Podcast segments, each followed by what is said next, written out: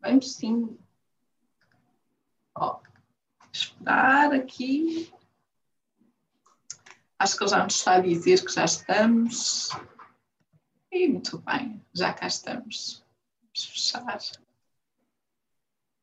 Olá, sejam bem-vindos, bem-vindas a mais uma conversa da liderança feminina. Hoje, a nossa 42 conversa, mais uma conversa top, mais um convidado top. Uh, hoje temos mais uma mulher que irá partilhar connosco uh, sua, um pouco, um pouco da sua vida, dos seus desafios, um, daquilo que é uma liderança feminina e que tão bem tem feito ao longo da sua carreira profissional. A minha convidada de hoje é a Noelma Viegas de Abreu. Noelma, seja se, seja não, porque Sim. Nós é sim. De vez em quando vem aqui um voz pelo meio. Muito bem-vinda mais uma vez à nossa casa, desta vez aqui online. Há bocadinho estavas a dizer que nós estivemos juntas uh, há um ano, há mais de um ano, porque tu foste uma das pessoas que aceitou logo uh, e muito prontamente ser uma das nossas oradoras no nosso evento presencial. E hoje é com muito prazer que volto a ter-te aqui connosco, uh, numa perspectiva ligeiramente diferente. Hoje vou falar um bocadinho mais sobre ti, aqui nas nossas conversas da liderança feminina. Por isso, ser muito, muito bem-vinda. Obrigada, Eva. Uh, boa noite, boa noite para ti, boa noite para todas e para todos que nos estejam aqui a, a ver e a escutar e a partilhar com certeza ideias. Eu tenho que agradecer e para já dar-te os parabéns, os parabéns, imensa gratidão e um grande orgulho pelo trabalho que, que acaba por ser trabalho também. É uma dedicação grande, aquela que tens tido de nos juntares eh, a todos, pensando nas, eh, na gestão de pessoas, na gestão de relações entre as pessoas, nos afetos, nesta partilha de afetos, conceitos, um conjunto de coisas que temos vindo a partilhar e, sobretudo, a perseverança, porque falávamos há pouco, é tão difícil perseverar, continuar, dar continuidade a projetos que se iniciam. Muitas vezes as pessoas iniciam e estamos sempre cheios de boas intenções e na verdade depois acabam por essas intenções não passarem mesmo de intenções, de ideias, sonhos, mas os sonhos eh, são bons quando eh, se acorda e se consegue dizer concretizamos e não foi o tempo passou e eu não sei o que é que aconteceu foi o tempo que passou por por nós aqui eu acho que tu tens conseguido pôr-nos a passar pelo tempo que eu acho que é importante então obrigada mais uma vez por me teres eh, convidado. Eu, aquilo que tu perguntares, eu vou responder, eu acho. o que eu puder, Muito claro. Bom, já estou aqui a preparar. O que eu puder. Obrigada, antes de mais, por esse carinho e por também estás e continuares a acompanhar o nosso projeto. E sabes que para, para mim é, é, tão importante que o projeto da liderança feminina não seja apenas, ah, foi um evento que aconteceu e depois mais ninguém sabe. E, e dizia eu também há pouco, aqui nos nossos bastidores, que isto também só acontece porque vocês acreditam, porque vocês continuam. E isto sozinha nós não conseguimos fazer nada. Portanto, a minha gratidão também por eh, acreditares no projeto, por continuares aqui connosco, é para mim é imensamente.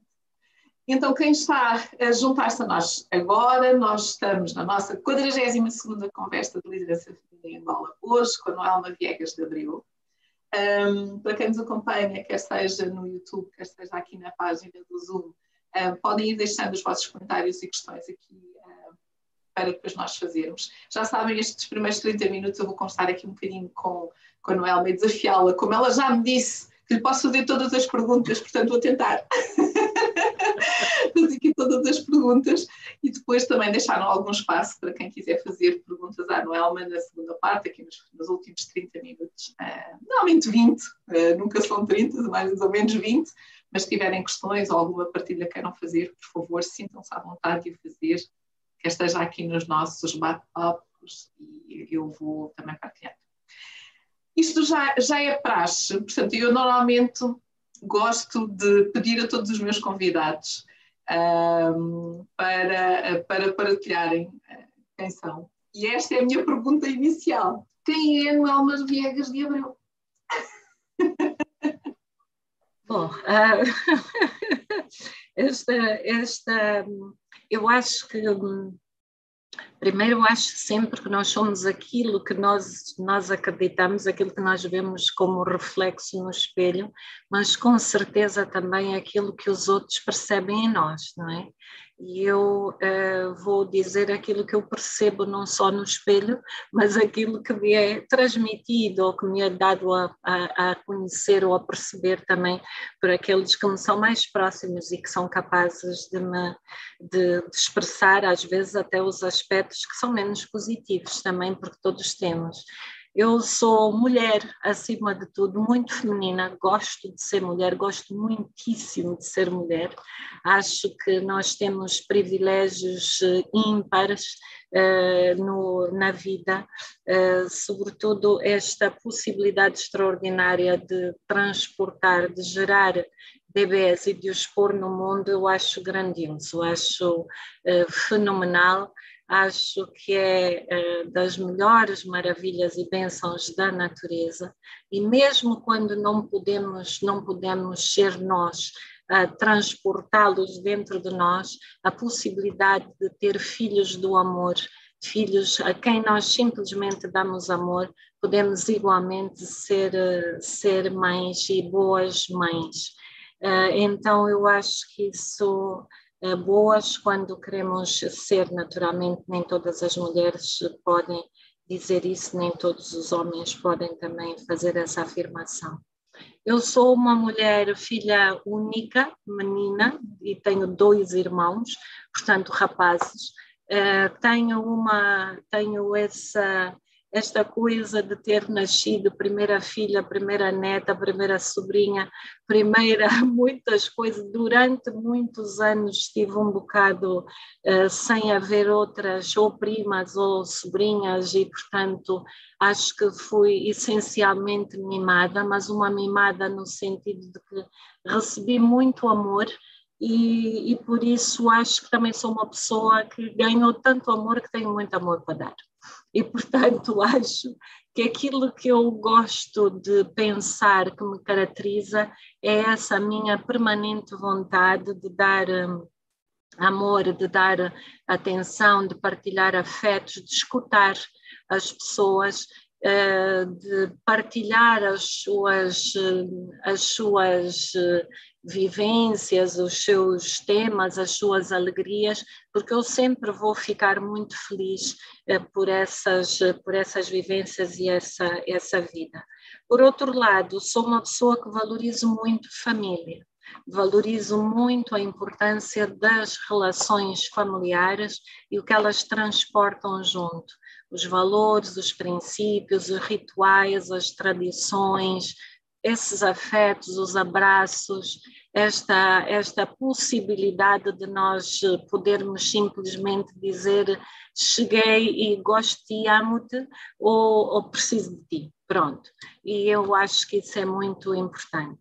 E também sou uma pessoa de amigos, amigos, amigas, amigos que duram muito, Uh, amigos que são amigos herdados, que quando eu, já, quando eu cheguei eles já cá estavam e foram amigos, porque tradicionalmente entre famílias assim foi, mas depois aqueles outros amigos que chegaram mais tarde e que eu respeito imenso e que são sempre amigos todos diferentes, quer dizer, nós há pessoas que gostam ainda de pensar na a melhor amiga, a amiga que é mais próxima, eu acho que é o amigo de chorar, o amigo de partilhar ideias, o amigo de de, de, de, de partilhar música, aqueles amigos que nos podem, amigos que podem também ser família, que podem ligar para nós à uma da manhã. Eh, eu tenho uma prima amiga que ligava mais vezes e dizia: Acorda, preciso de falar contigo. E portanto é essa hora e é uma pessoa com quem eu tenho. Se nós publicássemos as cartas e as coisas, eu disse-lhe, eu acho que ela já está cá dentro, mas eu disse-lhe, vou falar disso, porque é, eu acho uma maravilha uma, um exercício que nós fizemos durante uns, uns anos, que foi uh, um exercício de quarentenas que eu vou contar mais tarde, ou posso contar agora, porque de facto nós agora temos as quarentenas e nós Nossa. nessa altura, nessa altura, criamos um registro muito especial porque pensávamos que era preciso ter muita cautela com as pessoas com quem nós nos uh, a quem nós nos entregamos, a quem nós confiamos, em quem nós confiamos e as pessoas a quem nós dizemos eu estou apaixonado ou eu amo aquela pessoa. Então chegamos à conclusão que deveria haver um tempo de quarentena antes de chegar a essa fase. a verdade é que quando nos damos conta, muitas vezes, quando é tão sério, quando nós percebemos que é de facto a, a pessoa que nos que, que, reúne um conjunto de complicidades que nos fazem falta, nós damos-nos damos-nos conta que nem sequer fomos capazes de colocar em quarentena, mas as quarentenas são importantes. então, pronto. Acho que este aspecto, família, amigos, e é uma, eu acho que eu sou uma pessoa permanentemente um, insaciável no sentido de procurar coisas para saber, procurar aprender. Eu estou permanentemente a querer saber mais coisas e gosto de muitas coisas diferentes, uh, interesso-me por muitas coisas, mas gosto de fazer uma mistura muito grande em todas elas. Não consigo pensar em gestão sem fazer analogias com a poesia, não consigo pensar uh, como no exercício, por exemplo, da psicologia clínica, sem me remeter para determinadas músicas e, portanto, uh, acho que sou assim esta mistura de coisas e de e também acabo por ser uma pessoa que tenho um nível de algumas pessoas consideram que talvez perdoo demais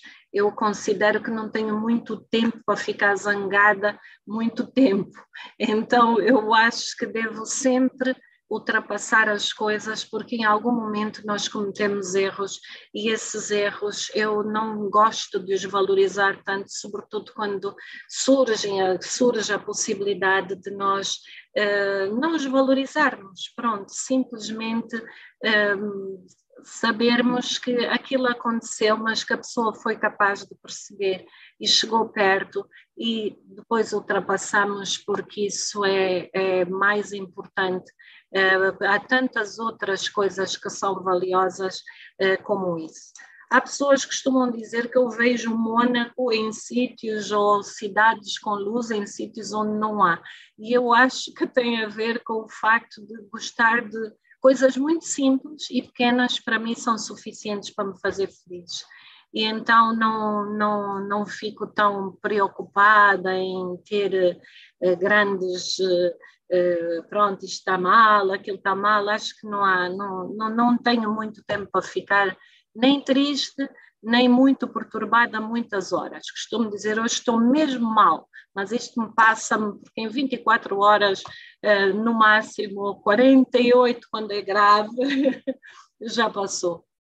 E então eu acho que é, acho que se pudesse dizer algo assim, mas também sou, claro, que hei de ter uh, características, hei de ter, não, acho que tenho também aquelas que não são tão são positivas. Eu já fui uma pessoa muito introvertida, lembro-me perfeitamente do momento e do esforço que tive de fazer para poder estar como estou aqui hoje, para poder dar aulas, para poder fazer coisas que gosto muito, como por exemplo cantar, dançar, adoro mas eu sou essencialmente uma pessoa introvertida e pouco até expansiva. Eu fiz um grande exercício para conseguir fazer isso, porque acho que se comunicar, concluí que acho que para, para comunicar bem, eu preciso de saber. Um, ou melhor, para transmitir aquilo que eu sou, eu preciso de comunicar bem. E comunicar bem é preciso abertura e é preciso essa capacidade de também saber comunicar não só com palavras, mas com tudo, porque toda a nossa linguagem eh, eh faz, faz diferença e revela coisas sobre nós. Eu tenho, eu fiz uma vez, acho que foi no meu segundo emprego, eu fui para uma entrevista e a uma dada altura a senhora que me estava a entrevistar disse: par, par, par, par. É alguma coisa a doutora Maria Raquel Queiroz, uma tia minha que é médica ginecologista obstetra, que não vive cá, e eu disse, sim, sou. Ela disse, mas porquê? Porque ela disse, olha, sabe, é que eu estou a olhar para si, a forma como põe as mãos, a forma como fala é igualzinha da minha médica, então deve ser. E de facto é minha tia. Eu não dou conta, não dava conta que tinha esta gesticulação e tudo isso, mas tenho e, e convivo com o facto, porque acho que preciso da gesticulação para também para. para, para, para sim, sim. E tu, e tu disseste aqui uma coisa tão interessante, que é uh, comunicar bem é preciso abertura. E, e, depois disseste outra que é, eu já fui introvertida e fiz todo um trabalho para estar aqui, como estamos nós aqui a conversar, eu, eu, eu diria que se tu não tivesses dito isso, jamais iria pensar que, que és uma pessoa introvertida. E provavelmente quem me está a ouvir uh, pensa exatamente isso até porque tu tens um percurso profissional que, hum, de muito sucesso que te leva ao, ao, ao topo. E como é que foi? Partilha connosco um bocadinho este teu percurso, chegar ao topo de alguém que é introvertida, de alguém que, que aprendeu a comunicar, de alguém que gosta desta mistura de coisas, gestão e poesia, poesia que é mulher, mas que chega ao topo. Olha, Eva, eu uh, uh, tinha desde muito cedo uma preocupação com a questão da mente, porque é que as pessoas têm determinados comportamentos, porque é que as pessoas agem de determinada forma, porque é que há pessoas que na vida têm assim um conjunto de características que parecia um, prever que pudessem ter, ser muito bem sucedidas, serem capazes de fazer excelentes escolhas, tomar decisões que lhes permitisse depois também serem Uh, uh, realizadas e felizes isso não acontece. Eu sempre tive essa grande curiosidade, de facto, e a uma dada altura eu achei que teria mesmo de ser psicóloga, e portanto ser psicóloga é um sonho para mim uh, antigo. Eu não me recordo de ter tido outros sonhos de profissões que não tivessem a ver com o conhecimento da mente. Um, e também sempre fui um bocado a pessoa eh, muito do meio, a quem as pessoas contam coisas, partilham, e eu estou muito disponível para para escutar. Uh, o que acontece é que um, eu saí de, de cá, de, de, de, Angola, e fui viver para Portugal e um, tinha 16 anos. Acabei por fazer 11 primeiro, 12 segundo em Portugal, mas como pensava que a psicologia, porque aqui era assim que nós tínhamos enquadrado, que era um tema da saúde, todo o meu percurso foi na área de saúde e por isso tinha, uh, tinha uma, uma ou tinha como disciplinas biologia, uh, matemática e química. Portanto, quando acabei por uh, escolher ir para, para a decisão da entrada para, para a faculdade, eu, eu cheguei e a senhora disse-me, a que estava nas admissões, você inscreveu-se mal porque não pode ser psicóloga porque não tem as nucleares, não pode ir para esse curso.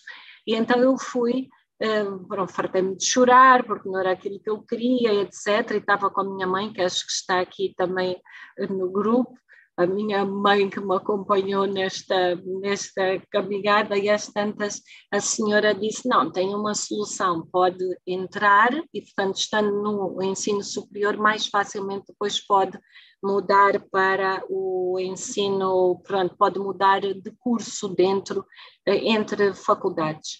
E então eu entrei para a medicina, eu fiz um percurso em medicina uh, e todos os anos, uh, portanto, fui fazendo as disciplinas e fui passando os anos, portanto, eu costumo brincar, sou uma dissidente de medicina, bacharel em medicina, porque tenho, fiz até essa metade do, do curso, eu, portanto, o curso tem três anos e eu todos os anos tentava mudar para a psicologia. Todos os anos eu tinha a resposta de que não pode porque não tem a nuclear, que era a filosofia, para entrar para, para, para a psicologia. Até o ano em que mudou essa regra e passou a ser a nuclear filosofia ou matemática. E eu entrei com a matemática.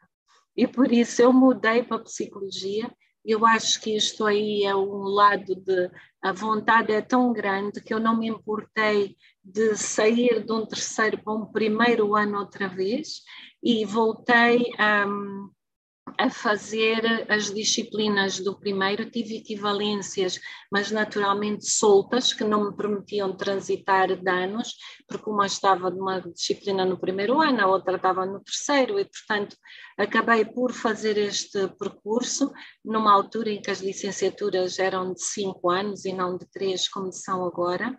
E, hum, e depois fiz a especialidade em psicologia clínica, que era o meu sonho, adorei o curso, eh, tive excelentes eh, notas na altura, eh, porque era aquilo que eu queria fazer e pesquisava tudo e queria aprender um conjunto de, de coisas.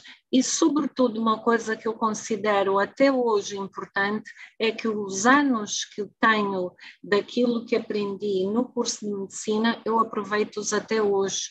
Eu faço sempre analogias, mesmo quando estou a falar de gestão, até com neurotransmissores, com funcionamento cerebral com, uh, com funções químicas, com a biologia, com a citologia, todas estas ciências para mim são importantes e eu incorporo-as muito facilmente dentro daquilo que é hoje a minha área de, de trabalho ou de saber também. Uh, depois de fazer o curso de clínica, portanto, psicologia clínica, eu exerci e comecei a trabalhar num centro de paralisia cerebral, Carlos Gulbenkian, eh, que é um centro muito muito cuidado e importante e que nós precisaríamos de ter algo assim. Eu só vejo um trabalho semelhante ou que poderia desenvolver-se assim, que aprecio imenso com a Fundação Ana Carolina e que fazem um trabalho, e acho que, que, a, que, a, que, a, que a Paula Moraes está a fazer um trabalho espetacular com o cuidado que tem com as crianças, porque eu ali aprendi, nós tínhamos, era semi-internato, e por isso nós éramos sete profissionais para cada criança. Portanto, a especialidade, a terapia da fala, terapia ocupacional, psicoterapia, medicina, psicologia, e portanto, depois as aulas, e portanto, cada um de nós tinha esse trabalho com cada uma das crianças. Foi importantíssimo Uh, repito mil vezes e nunca hei de deixar de fazer a frase que eu encontrei à entrada, porque ela ajuda-me até hoje também a pensar nas coisas assim. Pensa na pessoa que aquela doença tem, não na doença que a pessoa tem, porque cada pessoa é uma pessoa, os recursos afetivos, os recursos uh, sociais, os recursos financeiros, todo o suporte e aquilo que é o próprio recurso psicológico de cada um vai determinar muito a forma como nós vamos lidar com as situações e com as coisas. Então, eu sou, eh, de facto, um, eh, grata por isso, por esse início, mas naquela altura também me foi dito que se quisesse ter bebés, que tinha que me preparar, eh, que as pessoas que trabalhavam naquele centro até pelo impacto que nós tínhamos perante aquelas crianças, eh, deveriam primeiro estar preparadas, tomar a decisão e não ficarem grávidas acidentalmente e depois terem muita dificuldade em lidar com a situação. E eu não fui capaz de o fazer e aconteceu-me ficar grávida lá e eu tive de deixar, eh, francamente, não consegui continuar no, no centro e foi aí que eu uh, entrei para o mundo dos recursos humanos. Portanto, os recursos humanos surgem para mim numa altura, vou confessar aqui uma coisa que a comunidade de RH não sabe, mas enquanto eu fazia psicologia, claro que havia o ramo da psicologia das organizações, a psicologia do trabalho, e que eu considerei sempre que era o ramo que qualquer pessoa das outras áreas, por exemplo, da clínica, poderia trabalhar nele, porque seria aquele mais facilmente. Um, da aprendizagem até autodidata, enquanto a clínica não. E, portanto, eu achava que o parente eh, sofisticado oh. da, dali da psicologia era a clínica e não o RH. Até ter. Mas, mas descobriste que afinal era assim. Porque depois acabei por me juntar à KPMG e a KPMG veio para, para cá, para, para Angola, abrir o escritório eu trabalhei com uma senhora que me ensinou muita coisa e, portanto, que é uma das minhas referências de início de trabalho, a Isabel Serrão, que já não está cá entre nós, mas sim, eu vou sempre falando até com as filhas. E a, e a Isabel, uh, portanto, recrutou-me para um projeto aqui uh, importante de downsizing uh, de um banco. nem vou fazer essa referência porque foi um trabalho muito duro, muito difícil, e tinha, era o downsizing de 700 para 300 pessoas, portanto foi uh, muito grave, muito sério, portanto eu entrei para a aplicação de testes, para as entrevistas, para a seleção daqueles que deviam sair e aqueles que deveriam permanecer. E é assim que eu entro no mundo dos recursos humanos. Uh, claro que depois precisei é que de aprender mais, precisei, precisei de conhecer as ferramentas, de aprender mais, e portanto foi uma altura que voltei para Angola, fiquei cerca de 3, 4 anos, depois voltei a regressar e a sair de Angola e regressei em 2004 Uh, e, e, outra vez para mais para esse mundo, mas depois porque já tinha achado que precisava de estudar e de fazer alguma ou, ou adicionar ao meu grau académico um conhecimento que tivesse relação com recursos humanos.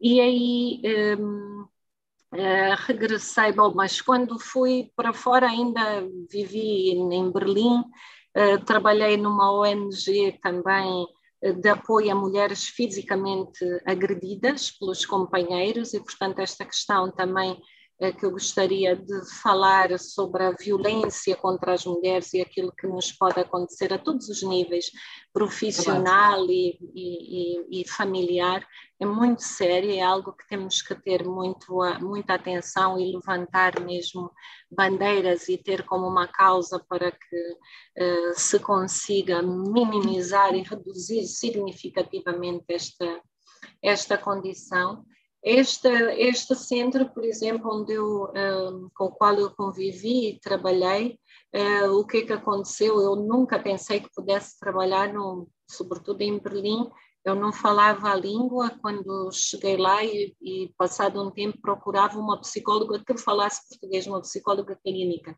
Portanto, encontrei uma pessoa que conheci que estavam à procura e nessa altura uh, procurava-se, porque havia muitas mulheres que, com sonho, sobretudo brasileiras, que uh, acontecia irem para lá, porque uh, aquele sonho de festa de carnaval e que vão atrás do sonho do homem europeu, alemão, será sempre muito educado, maravilhoso, príncipe, e depois viviam verdadeiras situações dramáticas de agressão e, portanto, era o trabalho de, uh, psicológico para ajudá-las a equilibrar e criar condições depois com apoios para se poder pagar as, os bilhetes e as passagens para elas regressarem. Esse foi um período da minha vida importante por pelo menos três razões. Foi, por um lado, essa experiência, por outro, porque eu tinha começado a escrever para a revista X Ideias para Mudar, que foi uma revista que começou no jornal até Correio da Manhã, mas que depois foi comprada pelo Jornal Público, uma coisa rara, e continuou com o mesmo nome e contagem da numeração da revista. E eu tinha uma página que se chamava. Um, como é que se chamava-se? Uh, agora, olha, de repente escapou-me, daqui a bocado já me vou lembrar Mas era. Para o tema? O que é que falavas? O tema eu falava, eu comecei por falar, uh, até com histórias de pacientes, explicava patologias clínicas. Depois achei que era uma, uma metodologia falível, porque por muito que eu pudesse mascarar muitas daquelas, daquelas pessoas e a, a, a quem elas eram, a identidade, podia sempre haver o risco de não estar a ser suficientemente rigorosa e ética para que não se percebesse quem as pessoas eram, não se percebesse a identidade. Então eu optei por uma coisa que me deu imenso gozo fazer, que foi escrever sobre patologias com base em personagens da literatura. E então, eh, eh, esta, eh, com base em personagens da literatura, vou dar exemplo, eu sou fã do Essa de Queiroz e li, por exemplo, a, o, o, os maias e, portanto, todo o tema do incesto eu falei utilizando naturalmente a Maria Eduarda e o Carlos Eduardo. Quando falei, por exemplo, da, da esquizofrenia e de, e de todo toda uma alteração até de contexto e perda de realidade, utilizei um clássico da literatura brasileira que eu adoro, o Euclides da Cunha, portanto, que falou dos sertões. Machado de Assis, por exemplo, falei dele uh, utilizando o livro Alienista e, portanto, a, casa, a Casa Verde, a história da Casa Verde e a forma como os doentes psiquiátricos eram tratados naquela altura. Então aquilo foi muito engraçado, porque às tantas tinha os editores uh, a contactarem, a pedir por favor refira quem é a editora, qual é que é o livro e tudo. Ou e seja, ao mesmo tempo, sim, ao mesmo tempo foi tão bom porque foi um ano que foi, eu acho que foi o ano em que eu mais li na vida, porque os, os, artigos tinham 12 mil caracteres, o que representa cerca de quatro páginas de A4, mais ou menos, e eh, eu lia não só, alguns eu já tinha lido, alguns dos livros, mas eu tinha que fazer um outro tipo de leitura. Então eu lia e, e, e, depois tinha o suporte ainda dos livros técnicos para poder fazer as referências e citações, obviamente, e foi, um, foi um prazer muito, muito, muito grande. Eu escrevi durante cinco anos para a X. Olha, uh, só para a Angela Mingas, a Angela, diz que era Ideias para Mudar, era o nome da crónica da Não, era X, ah, Ideias... Não, Ideias, Ideias para, para mudar. mudar. era o nome da revista. Uh, não, já sei, a minha página chamava-se De Alma e Coração. Angela. Agora veio. A memória de, de, alma e coração era, era o nome da, da página, que na verdade hoje é grande parte da compilação dos. Portanto, o livro que eu tenho, o Entre Sonhos e Delírios, grande parte desse, destes textos uh, são textos retirados. Eu escolhi eh, eu escolhi da, desses artigos que escrevi, eram artigos escritos semanalmente, portanto era um trabalho grande, portanto por semana eu li muitos livros por causa disso, mas foi, pronto, era... Foi um desafio fantástico, é, certamente, é. para teres conseguido e... compilar e cinco anos a fazê-lo. Não, mas eu não estão ali todos, não é? Eu acabei e chamo ao livro Sonho, Entre Sonhos e Delírios, porque o livro faz, eu achei que devia organizá-lo por capítulos, como se fosse um crescendo, desde aquilo que são perturbações até a patologia mais a sério. Portanto, o livro termina com um artigo sobre suicídio, por isso acaba então, por ser hum, já então podemos esperar um segundo livro para dar continuidade a isso e partilhares connosco, nós que não tivemos a oportunidade de ler esses artigos. Não, não, não creio que vá voltar a juntar mais e fazer. Agora tenho outro projeto também de, de livro, mas que não será assim, mas que tem que ver com mulheres, com histórias Uau. de mulheres e por isso não é algo que acho que em relação aos artigos acho que ficou bem como está e eu acho também que nós só devemos falar ou ou juntar aquilo que, que, que achamos que, que, vale a pena uh, partilhar. Sentido. E aqueles são os que eu considero que, que estão mais consistentes, com mais uh, cuidado também a abordar cada uma destas patologias. Bom, a vida da clínica depois passou para mim para outro campo, porque eu assumi responsabilidades de gestão quando regressei, dirigi o Centro de Investigação científica da Universidade Católica e uh, a uma dada altura eu percebi que não podia gerir, que é uma pretensão que às vezes há, de que toda a gente acha que pode ser gestor e a gestão tem ciência, não é? Tem mesmo uh, uh, áreas que nós precisamos de as trabalhar bem, de as ter muito estruturadas porque não é só ter uh, bom senso, como se diz, e acho que é preciso ter mais do que isso. Então eu fiz depois um mestrado em gestão e por isso que não tem nada a ver com os neurónios, com a citologia e tudo isso, é como eu digo, eu gosto dessas coisas todas. E a, e, a, e a gestão para mim uh, surge porque eu considerei que eu sempre tive essa intenção de que era importante transformar a vida de forma positiva e, portanto, a psicologia surge por esse motivo, para também uh, contribuir de alguma forma para fazer outras pessoas sentirem-se melhor e, portanto, sempre muito preocupada com o bem-estar. E, nesse sentido, a procura e a aposta que eu faço a seguir, que é na educação, e todo um percurso, eu estou há 11 anos ligada a esta e dedicada à, à, à gestão e, em particular, à gestão de instituição de ensino, mas uma instituição de ensino onde tem congregado também a importância de educar, qualificar, formar e culturalmente ajudar também as pessoas a pensarem, não é? Portanto, tem a cultura como grande eh, como grande pano grande toalha de mesa por, para, para assim dizer. Então, eu acho que hum, a gestão surgiu. Eu deixei de exercer clínica há 10 anos, embora sempre tenha alguém que pergunte, que queira, mas é preciso ser uh, respeitoso em relação a estas, a estas áreas.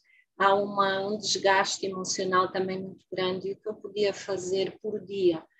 Atender eh, estar ali presente para 10 pessoas, eh, ao fazer dedicado à educação, eu acho que faço com muito mais pessoas e espero estar a fazer, estar a fazer bem.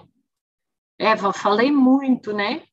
É melhor não, agora. Não falaste nada muito, eu deixei-te navegar por esta, por esta tua vida espetacular e por estes, pelos desafios que tu tens tido e por esta vontade contínua e permanente de, de, aprender e de explorar e de experimentar e de ver. E, é uma mensagem importante a passar, não é? Que nós vamos atrás dos nossos sonhos, nós vamos atrás do nosso conhecimento. Uh, tu foste atrás da, psicologia, a psicologia uh, que era o teu grande sonho, mas hoje és uma mulher gestora, uh, és presidente de uma instituição e eu, eu queria te fazer esta pergunta, que é dentro, no teu percurso, sendo um, presidente um, da, do, do, do, Instituto, e eu agora estava-me aqui a lembrar e a dizer Academia, Academia Academia Academia Vai. Um, Sentiste neste percurso alguma resistência por seres mulher e por estares numa função uh, destas? Claro que sim. Eu acho que nós uh, temos que ter uma consciência grande e isso eu acho que é importante, sobretudo partilhar também com os homens que têm um papel aqui, por um lado, de educar os filhos num determinado sentido para que percebam um, esta necessidade de valorizar uh, a competência, o talento, uh, a diversidade e a possibilidade que cada um de nós tem de dar mais e melhor em determinados contextos. E sendo mulheres, nós encontramos não só dificuldades eh, relacionadas com a com a, a, a, desvalorização, muitas vezes, daquilo que são as competências. Sendo mulher com determinadas características, as pessoas questionam por que, que aquela pessoa está ali. Uh, eu tenho uma experiência engraçada que costumo contar em contexto de fábrica, que me foi dito uh, por um eu acabei por não falar de um percurso que tem a ver com a SAB Miller e, e da consultoria e etc., onde também estive. Uh, e o facto de ter começado, a primeira vez que eu tive uma função de manager, eu tinha 29 anos, e por isso há todo um, uma, um percurso de ter que assumir e a pessoa ter que estar ali e o seu valor uh, surgir uh, e, e não dever ser questionado. Como é que isso se faz? Eu acho que tem que ser por aquilo que é a entrega, por aquilo que é o, a dedicação que damos ao trabalho, o amor que pomos em cada uma das, das coisas e a paixão também eh, para fazer bem. E uh, em relação à discriminação, eu já tive em contexto de ter uma comissão executiva com quatro homens e eu, e portanto estar sozinha em, em comissões executivas assim. Já estive em circunstâncias, como ia dizer, de estar em contexto de fábrica e me ter sido dito o diretor-geral ficou maluco de vez porque contratou esta manequim moçambicana para vir para aqui. E, portanto, o moçambicana, podemos depois explicar que tem que ver com aquele contexto e que poderia ser que pessoas deste, deste país eh, atingiam graus ou, ou um estatuto em termos de categoria mais elevado, mas também porque às vezes por eh, questões de compleição física, há quem ache que eu possa eh, ter essa mistura, que na verdade também tenho, mas não sou moçambicana, sou angolana. E então eh, o, o, vivi isso, vivi também o, o facto de se questionar e de haver nitidamente ações de de assédio, e portanto o assédio surge de várias formas. O assédio surge quando um superior hierárquico nos telefona e diz você podia ter, podia me ter telefonado mais cedo porque está muito bonita hoje, ou porque está com um vestido espetacular, ou quando vier ter quando vier ter comigo, uh, uh, venha com um salto menos, uh, menos alto, observações que têm que ver com a forma como nós estamos, ou pessoas que, que me, tive que, que, me disseram, pois o problema é que a Noelma também incomoda porque é alta, tem esta figura, tem, e portanto o incomodar em que sentido? Quer dizer, é a competência que incomoda, o preconceito, o preconceito está em ela não pode ser assim, vestir assim, ter o cabelo assim ou ter de outra forma, vou, o que é que eu posso fazer? Cortar as pernas e ficar mais baixa, eh, desgranhar o, o, o cabelo ou andar eh, desarranjada? Eu ando como eu gosto de me ver e como eu quero eh, estar e hei de continuar a fazê-lo porque também sou filha de um pai que me disse sempre que nós somos aquilo que trabalhamos e o trabalho é importante para nós e por isso temos que dedicar e há assim uma fúria de iniciante permanente que é uh, fazer bem e fazer bem as coisas com rigor, de forma sistematizada, de forma também disciplinada. E quando falo de disciplina, eh, pode até ser interpretado, mas por que que esta pessoa está a dizer? Mas eu acho que sim, que a organização é importante, porque nos permite cumprir determinados padrões, eh, permite-nos respeitar processos, fazer bem as coisas e não haver depois tomadas de decisões que são discricionárias, que são uh, injustas, que não são capazes de ser realmente verdadeiras, porque nós não temos um processo, uma política, uma forma de fazer valer. Enquanto mulher, se nós olharmos para o nosso mercado, um, por exemplo, no, ao nível da, do sistema financeiro, nós temos 25% dos, das funções de liderança é que são exercidas por mulheres, mas chegar ao topo, a ser a CEO, é 5%, é menos do que isso. Eu tenho-me sentido muitas vezes sozinha, sendo a única mulher em contextos de reunião, também com colegas que têm uma. Também já tive colegas com a tendência de achar que podem uh, argumentar dizendo esta decisão eu estou a tomar racionalmente e não com o coração, que é algo que eu desvalorizo totalmente, porque eu acho que ninguém toma boas decisões se não for com as emoções, porque as emoções, quando bem organizadas, elas têm uma inteligência espetacular.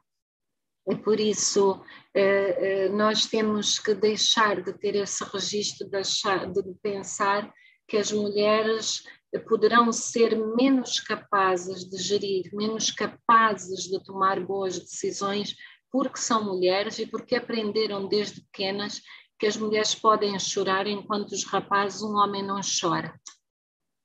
Eh, eu há bocado disse que ia falar da, da, da, minha, da minha avó. A minha avó é, é mãe da. A, minha avó, de quem eu vou falar, é mãe da minha mãe. A minha mãe é uma pessoa muito serena, muito tranquila também, uma pessoa que sempre me, eh, eh, de certo modo, ajudou a pensar. Nós podemos expressar-nos, temos que ter é a capacidade de ser muito honestos com aquilo que estamos a fazer e a, e a dizer. Somos pessoas muito diferentes, mas eu respeito-a muito pela toda a tolerância e a capacidade também que teve de de estar sempre muito perto de nós. E eu acho que é também porque ela foi filha de uma senhora com esta capacidade extraordinária que eu gosto de, de, de, de contar, porque a minha avó refez a vida dela do princípio várias vezes, pelo menos três vezes importantes, e eu gosto de pensar nisso como uma forma de uh, resiliência, ou seja, eu não me desmancho, eu não me desintegro, eu volto outra vez uh, para cima. Ficou viúva aos 36 anos, casou aos 19 e ficou viúva aos 36 e criou as três filhas.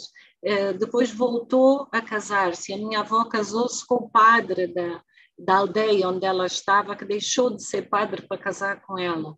Eh, depois ficou viúva outra vez, mudou de país, regressou a outro país, mas tinha uma alegria de viver e uma forma extraordinária de lidar com as coisas que eu gostaria muito eh, de manter sempre como uma grande inspiração, até porque ela que me que, que dizia sempre eh, uma mulher, nós somos mulheres, mas uma mulher não chora. E se é como se nós fazemos xixi na cama e dizemos que transpiramos. Portanto, nós acabamos por ter essa capacidade de, eh, se por um lado pode parecer, ah, não devemos demonstrar aquilo que sentimos, ao mesmo tempo está-nos a dizer controla as, emo as emoções, que é tão importante hoje, mas não deixes de, se for preciso, a pessoa chora, mas não tem que vir depois aparecer numa situação de fragilidade que pode ser desvalorizada e pode ser também muito fustigada por isso. Agora. Deixa-me deixa é... só interromper-te, porque nós estamos aqui. Um, eu disse que ia deixar aqui algumas perguntas em 20 minutos e, entretanto, nós já estamos mesmo quase no fim. Mas um, eu tenho aqui uma mão levantada de quase desde o início, que penso que seja da tua mãe, do iPhone de Zita, e eu ah! acho que é o momento oportuno para deixar, uh, se ela estiver disponível e interessada, como levantou a mão, fazer-te uma pergunta ou fazer a intervenção dela. Eu acho deixar. que é um acidente, ela não é. não sei se ela vai fazer. Deixa Vamos lá ver. Se calhar ela clicou ali e não. Eu vou baixar a mão, mas está o convite feito se ela quiser dizer alguma bem, coisa. mas temos aqui algumas, um, algumas partilhas. Uh, doutora Noel, é sempre gratificante ouvir esta grande profissional que tem muita experiência e conhecimento para transmitir perfeito, da Vitória Silva. Falou-se aqui também a Joelma de preconceito, assédio muito mau, os 5%. Um, alguém a dizer que estou da, da, expressão de cortar as pernas quando tu falavas da questão de, do, do um, Aqui nós temos uma questão da Irene Graça. Gostaria de saber da Noelma quais seriam os principais capítulos se tivesse que escrever a sua autobiografia. Eu acho que isto é um excelente desafio. Eu, uh, os principais capítulos, eu acho que um, a, a maternidade, aliás, eu tenho um diário da minha primeira gravidez e tenho um diário da minha segunda gravidez. E eu conversei e converso muito com os meus filhos desde pequenos e comecei logo por conversar e eles são hoje grandes fãs e aficionados de mitologia por minha causa. Uh, e então eu uh, acho que a questão da maternidade uh, foi importante para mim e eu tenho dois filhos e, e com, com idades diferentes, um de 23 e uma de 16, e eles são um, de facto uma, bom, assim, os amores da minha vida, claro, uh, e depois eu sou uma pessoa que se casou uma vez, casou-se outra vez, portanto eu já me casei duas vezes e, e acho que que também esta essa procura uh, pela felicidade e ser capaz de uh, voltar a tentar também acho que é importante um bocado aprendendo com a, com a minha avó de quem eu também herdo o nome. E então acho que, que escreveria esses capítulos. E um outro profissional seria também a história ou seria a da academia, que é uma grande paixão para mim, porque junta dois mundos que eu sempre achei que gosto muito dos dois, mas nunca conseguiria ficar a viver só num e não no outro, e, e depois ou num ou no outro, que é juntar o mundo académico e o mundo empresarial. Portanto, a questão da gestão das empresas, da da gestão de pessoas e das relações entre as pessoas, a definição de estratégia, gerir por objetivos, procurar alcançar resultados, ir medindo e, sobretudo, também ajudar a desenvolver outras pessoas e fazê-las tornarem-se elas mesmas líderes, pensar em sucessão. Eh, todos estes aspectos são para mim eh, muito valiosos e eu tenho feito a gestão de muitas pessoas e de ter, eh, de ter desenvolvido e ajudado a, a, a, crescer e a criar sinergias, mas também aprendendo muito com cada uma dessas pessoas.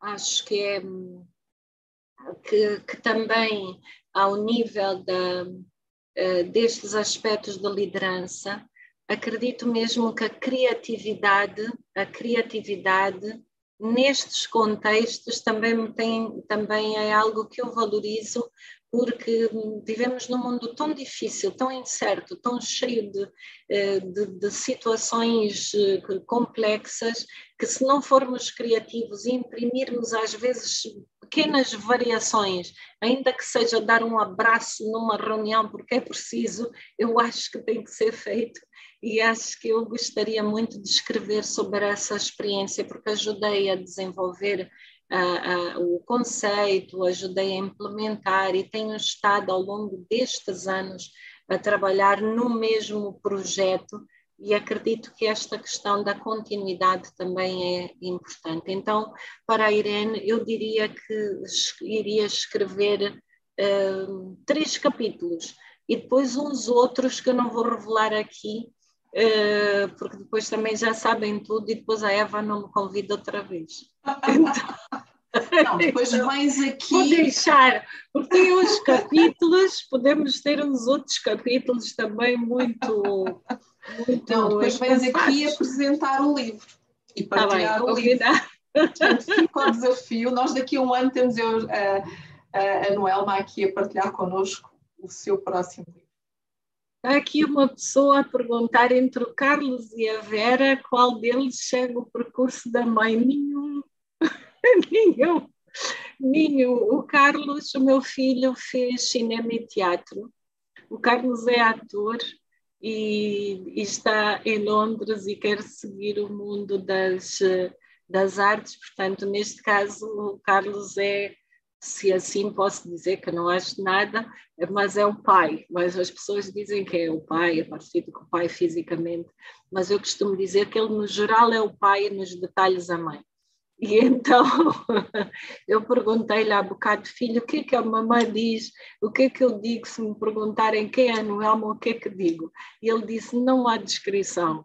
E eu disse, bom, isto vai parecer que é pretencioso dizer que não há descrição. Eu disse, mamãe, não consigo, porque é, muito, é muita coisa, porque ao mesmo tempo a Vera diz que é és, dizes as coisas devagar, és calma, mas quando tu dizes façam, mesmo baixinho, nós desatamos a correr e fazemos. E, portanto, é assim: a Vera quer ser advogada, portanto, eh, e é muito pró-justiça eh, e pró defensora de grandes direitos e aí talvez seja aí talvez seja muito a mãe agora eu tenho estado e sobretudo com ela e com as meninas e não posso Eva porque acho que temos essa responsabilidade de deixar de pensar e de falar num tema sobre o qual devemos dar alguma atenção, que tem que ver com as violações de meninas, as agressões às meninas.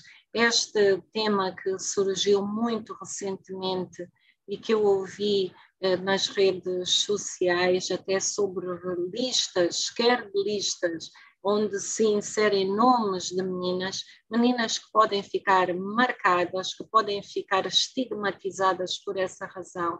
Uh, e eu não, não acho que nós possamos passar indiferentes sem fazer compreender e falar sobre este assunto, quer com os rapazes, quer com os homens, quer com as mulheres, quer com as meninas, porque acima de tudo, tudo que nos incomoda, tudo que seja um desrespeito, tudo que faça com que nós nos sintamos um, mal, nós devemos ter a capacidade até de partilhar com os nossos ou de nos indignarmos. Enquanto Totalmente. nós formos capazes de nos indignarmos, nós estamos capazes também de corrigir coisas. Estamos a falar de gente muito nova, muito jovens e que com certeza aos 30 eh, anos não se vão orgulhar de coisas que possam ter feito. E, e isto cabe-nos a nós também, a questão da educação e de apelar para esse respeito é, é importantíssimo. É fundamental, tocaste num, num tema que é sempre muito importante e ainda bem que o reforçaste porque muitas vezes é tabu, não se fala, porque, bom, uh, não parece bem falar, mas é, é crucial e fundamental uh, este, esta, esta ligação que tu fazes, que é da indignação, da capacidade de corrigir, da capacidade de formar, de educar, de reeducar, não é? para que situações como essas não aconteçam no, no futuro. Portanto, fundamental. Nós estamos mesmo, mesmo no fim, eu vou fazer aqui mais alguns comentários que estamos aqui a ouvir, eh, que estou a ler uh, também, e alguém uh, fala, no Brasil a cada 15 segundos uma mulher é estuprada e a cada 9 minutos uma mulher é morta. E, e realmente não, a questão é como é que é a violência contra a mulher em Angola, provavelmente não temos aqui os indicadores, mas é pegar neste tema para os mudarmos, para para educarmos, para evitar de termos estas tristes notícias que infelizmente nos assolam. Um, mas a violência é muito grande e é muito grande a todos os níveis, porque estamos a falar de uma sociedade que infelizmente ainda é machista, ainda é uma sociedade em que o homem de facto eh, manda e pode tudo. Eu vou só, agora lembrei-me de um episódio que é, que é muito ilustrativo disso. Eu, um, conforme disse, eu casei-me, divorciei-me casei-me agora vai fazer uh, sete anos. E quando me casei, estava com o meu marido em casa. A minha empregada já era minha empregada há não sei quantos anos atrás. E às tantas eu vejo a janela entrou aqui no quintal um senhor que faz pequenos arranjos e ele vinha a cumprimentar, a falar alto, bom dia e tal, muito animado. E às tantas ela, eh, ela disse: shh, shh, faz barulho, fala baixo, agora aqui tem um homem em casa. E então eu estava a entrar, estava a entrar na cozinha quando ouvi isto, eu disse: Isto não é possível. E perguntei-lhe, Rosa, nós alguma vez tu ouviste dizer isto aqui? Porquê que, porque tem um homem, quando estava só eu, afinal ele falava assim aqui, porque já é uma pessoa que também uh, fazia parte, esses né? trabalhos. E ela diz: Não, não, mas agora é um homem. Eu disse: Está bem, mas alguma vez te faltou o salário? Alguma vez eu deixei de ser a autoridade que tinha que ser aqui? Todas estas coisas, não, mas há um homem em casa.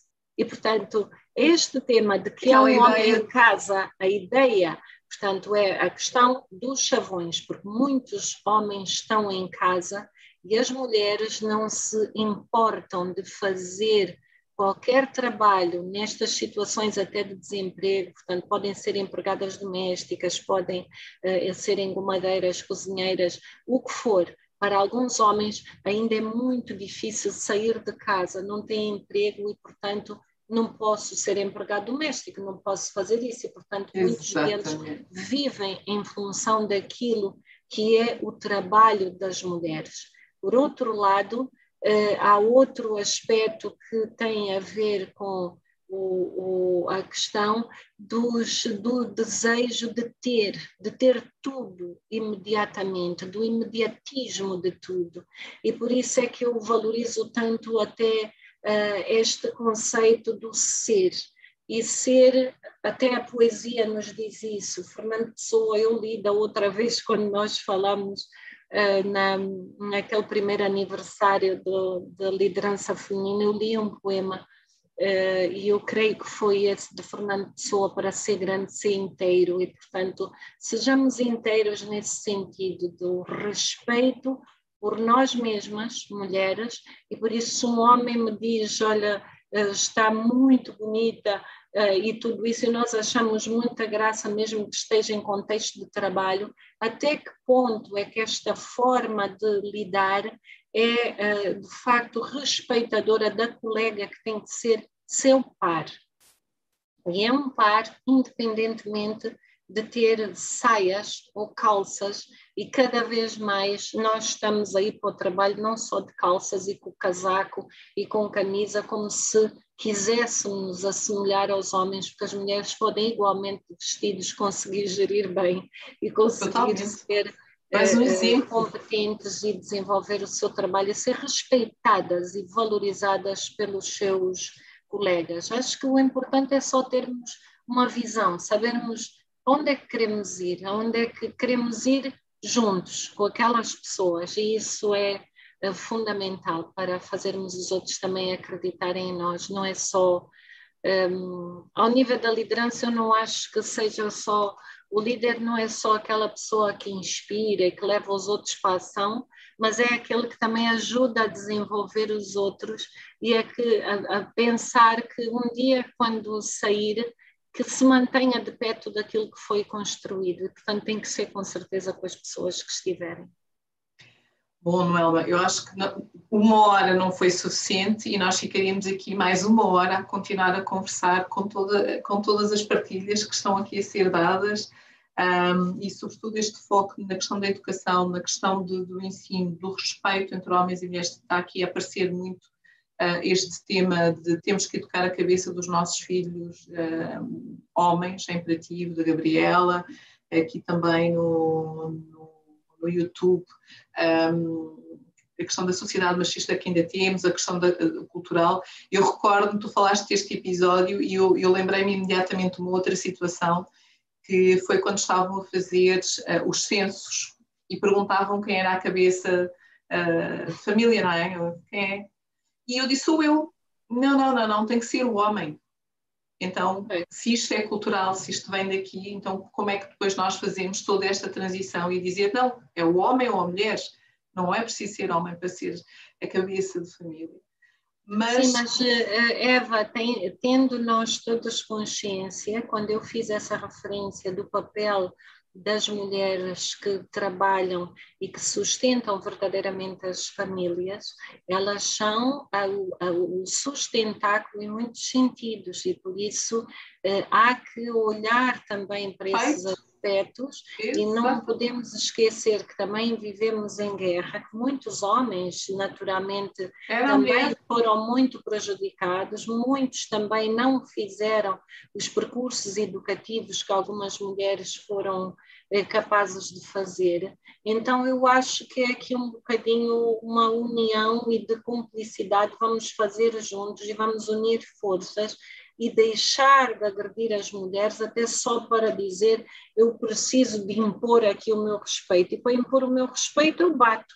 E por Exato. isso uh, não é o bater que, que, que dá mais poder. Que, que te dá mais poder, pelo contrário, é uma grande demonstração de cobardia, uma grande demonstração de quem ainda precisa de medir forças. Eu costumo dizer muitas vezes, quando me aparecem colegas com este tipo de, de, de, situações em que ainda estão a competir nesta fase em que eu, em que eu estou, eu acho de facto o caminho errado em relação a mim, por exemplo, porque eu já não estou de facto a competir, eu estou só a querer ter pares e a querer fazer junto, não estou a competir com ninguém, eh, nem, nem, nem amigas, nem, nem amigos, nem colegas, eu estou fazendo o meu percurso, que é um percurso de entrega e por isso não, já não a competição não é de facto não é de facto algo que faça parte da minha vontade de ser uh, nem nesta fase nem noutras. Sempre foi muito mais de partilha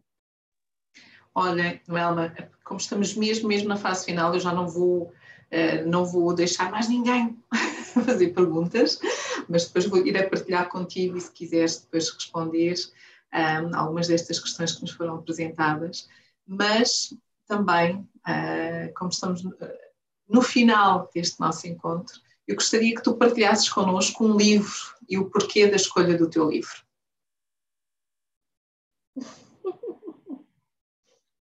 Um, só um, só posso escolher. Bom, podes fazer, podes, podes dar dois, não há problema nenhum. Já deste um, não é? Que é o teu, Sonhos e Delírios, portanto, por favor, para quem ainda não leu, é, recomendo. Portanto, mas aqui é, é a minha recomendação. E agora a tua.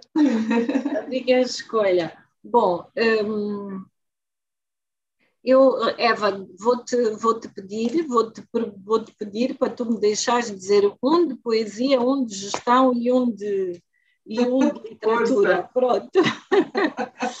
Porque a poesia para mim é importante e acho que há um livro que eu costumo dizer que é, costumo dizer, é o meu livro de cabeceira, que diz que tem um título fantástico, que é Se nem a psicanálise resulta, tenta a poesia.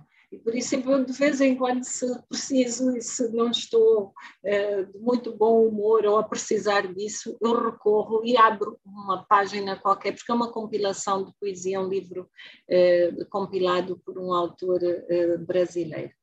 em relação a em relação à, à, à, gestão, que nem é bem a gestão, mas que eu ligo muito com a questão da inteligência emocional, etc.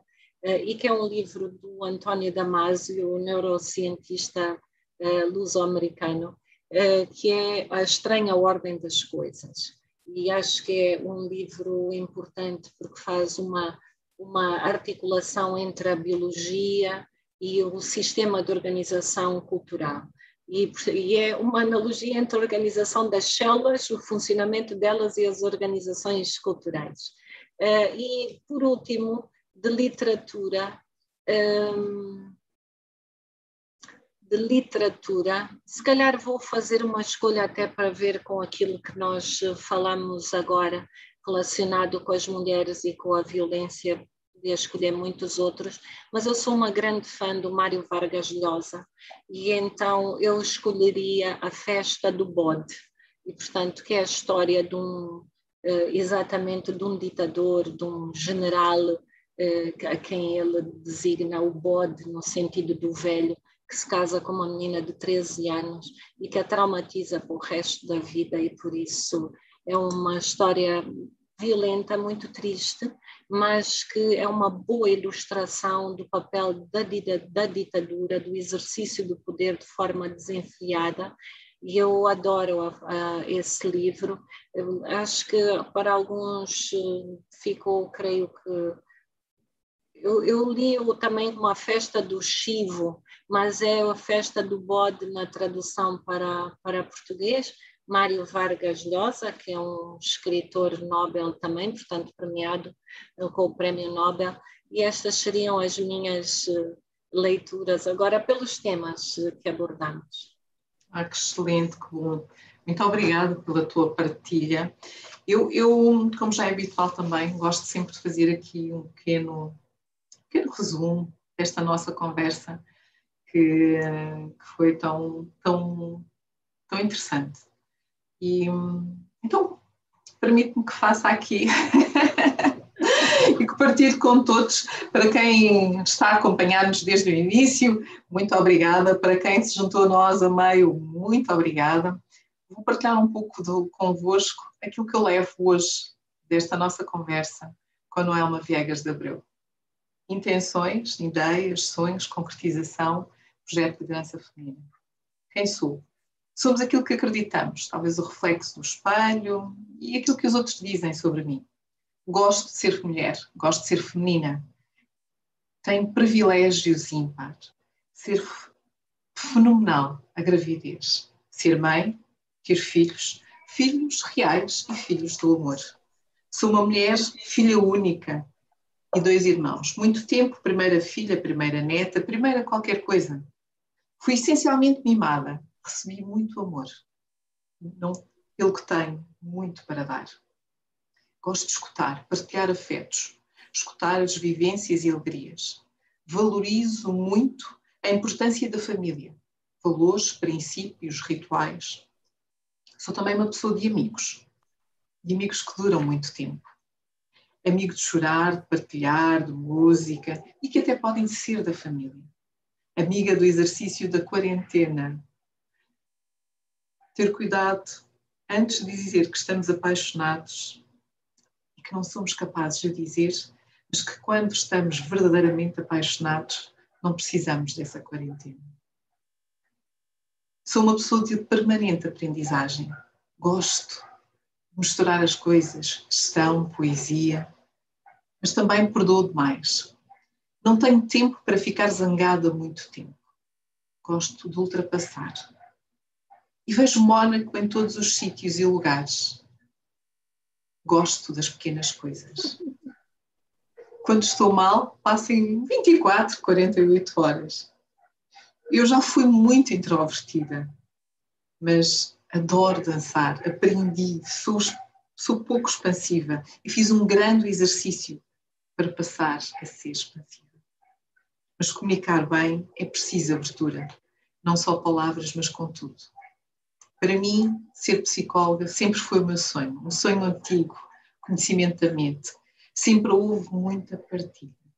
Estudei em Portugal, chorei por não ter entrado em psicologia e por isso candidatei-me à medicina. Finalmente consegui entrar no meu sonho, passado alguns anos, e não me emprestei de sair do terceiro ano para o primeiro, para concretizar este que era o meu sonho. Fiz especialidade em clínica com muito boas notas. E depois comecei a trabalhar na Carlos Gulbenkian, num centro de paralisia cerebral, uh, que é muito próximo do trabalho que a Paula Moraes está a fazer também com a Fundação Ana Carolina. E aprendi algo. Pensa na doença que aquela pessoa tem, não na pessoa. Foi muito grato este início de carreira. Entretanto, fiquei grávida e acabei por entrar para o mundo dos recursos humanos. Aquele parente pobre da psicologia. Vim para Angola e nas mãos da KPMG, da Isabel Serrão, encontrei aquilo que era os recursos humanos. Projetos de downsizing num banco foi duro, foi intenso, mas foi uma aprendizagem. Também trabalhei em Berlim, numa ONG. Trabalho, mais uma vez, o tema do apoio das mulheres fisicamente agredidas, a importância de trabalhar psicologicamente com estas mulheres, lhes dar apoio. Um, e foi um trabalho uh, que está. Falar, peço desculpa, este tema da agressão física é e está presente em todos os tratos sociais. Comecei a escrever algumas ideias. Tenho um livro, Entre Sonhos e Delírios. Um, escrevi também sobre patologias clínicas com base em personagens da literatura. Este livro, Entre Sonhos e Delírios, está fechado, é um capítulo, mas terá aí outros desafios que estou a trabalhar neste momento. Sobre mulheres, eventualmente. Também a gestão faz parte da minha vida. A resistência, se houve resistência enquanto ser mulher, sim. Se discriminação existiu, sim. Sendo uma mulher com determinadas características, enquanto mulher as pessoas questionam. Eu não tenho preocupar com isso. Sou como sou. Entrego, tenho dedicação, paixão em fazer bem. Mas sim, a discriminação já a vivi. O assédio pode surgir de várias formas e nós temos que saber gerir essas formas e devolver. Eu ando como gosto de me ver e de estar.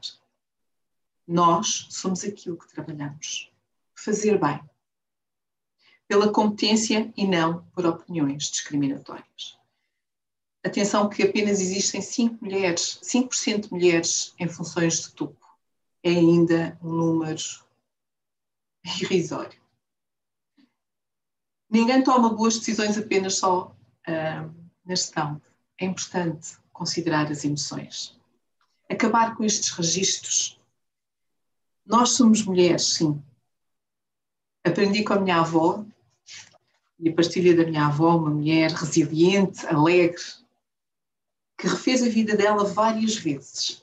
Aprendi que nós somos mulheres. Mas uma mulher não chora. E se fizer xixi na cama, não o fez, transpirou. questão dos principais capítulos da sua vida, maternidade, profissional, academia, eh, eh, tem um diário, um diário com as histórias dos seus filhos da primeira e da segunda gravidez, e na questão da profissão, do lado profissional, a questão das pessoas, estratégias, gerir para objetivos, alcançar, alcançar objetivos, desenvolver pessoas de sucessão, é aquilo que me inspira, é aquilo que faz parte de mim abordámos um tema da violação das meninas, a importância de sensibilizar, de falar a homens e mulheres, a meninas e meninos deste tema. A capacidade de nos indignar, para corrigir, para educar, para apelar. É muito importante. Aquele, aquele desejo de ter tudo imediatamente, isso não acontece. E por isso valorizo o conceito de ser para ser grande, se inteiro, como partilhou de Fernando Pessoa. É preciso ter visão, é preciso saber onde é que queremos ir, é preciso irmos com os outros. É preciso que um líder aprenda a desenvolver os outros. Só assim é que tem uma união, só assim é que existe cumplicidade, só assim é que existe uma liderança de sucesso. E eu, eu já não estou a competir estou a fazer o meu percurso de entrega. Por isso mesmo, nas minhas escolhas de livros, de poesia, se nem a psicanálise resulta atenta à poesia, gestão, a estranha ordem das coisas e na literatura, a festa do bode. E isto é aquilo que eu levo desta conversa com a Noelma Viegas de Abreu, que abriu um pouco mais do seu coração, partilhou o seu o seu percurso, as suas histórias, as suas opiniões da importância de sermos mulher, da importância de ser líder, da importância de se passar também uma mensagem importante para todos aqueles que nos estão a ouvir. Noelma, uma palavra final, uma partilha final para quem está nos a acompanhar. Bom, eu agradeço imenso esta uh, para já este privilégio de poder estar aqui convosco, de passar este tempo. Eu vejo a Eva, mas também vejo os nomes, vejo as mensagens, e eu acho que enquanto pudermos todas ser unidas e, e unidos e pudermos uh, sempre aprender uns com os outros e partilharmos uns com os outros, sempre alguém nos vai dizer alguma coisa que estamos a escutar pela primeira vez e é importante. Por outro lado, sendo a esta hora, o facto de estarmos aqui, algumas pessoas das nossas casas, os nossos filhos, maridos ou mulheres, estão num outro lugar e poderão não estar a acompanhar uh, também tudo isso. Então, eu quero também agradecer a estas pessoas que têm a compreensão de não nos ter perto. Então, eu quero também dar uma, uma palavra ao marido da Eva, e, portanto, um abraço ao meu marido, porque é de facto um companheiro uh, de muitas horas, de sempre muito presente e muito capaz de, de apoiar e de suporte, que é muito bom quando temos essas complicidades.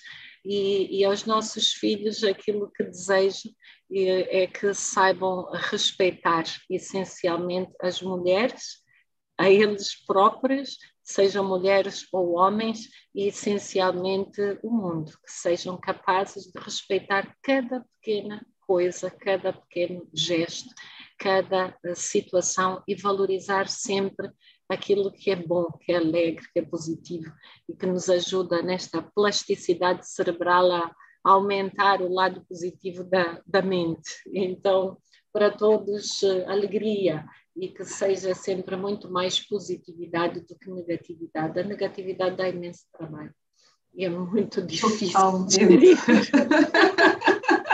Concordo contigo em absoluto. Portanto, trazer energia positiva. Eu adoro estas conversas à sexta-feira. Eu saio sempre super energizada, com uma energia boa para o fim de semana, para mais uma semana que aí vem. E, e mais uma conversa que foi assim. Muito obrigada por estares aí. Portanto, chega de negatividade, vamos trazer coisas boas para a nossa vida, vamos sorrir, vamos. Adorei. Obrigada. Quero agradecer mais uma vez a todos que estiveram aqui conosco durante esta quase hora e meia, hoje, hoje, hoje um bocadinho mais, mas eu acho que este bocadinho foi tão bom que nem se sentiu, portanto agradecer também ter estado aqui, a todos que nos acompanham uh, o projeto da liderança feminina. Continuem-nos a acompanhar, partilhem, um, sigam a nossa página no Instagram, no LinkedIn, uh, no YouTube. Se subscreverem a nossa página no YouTube, vão poder receber uh, os alertas de quando fazemos as nossas conversas. Normalmente, quinzenalmente, estamos aqui para conversar com mais alguém que irá partilhar, partilhar connosco, tal como a Manuela aqui fez hoje, um, um pouco do seu percurso, dos seus desafios. Por isso mesmo, eu vou me despedir aqui uh, já no YouTube, vou, vou desligar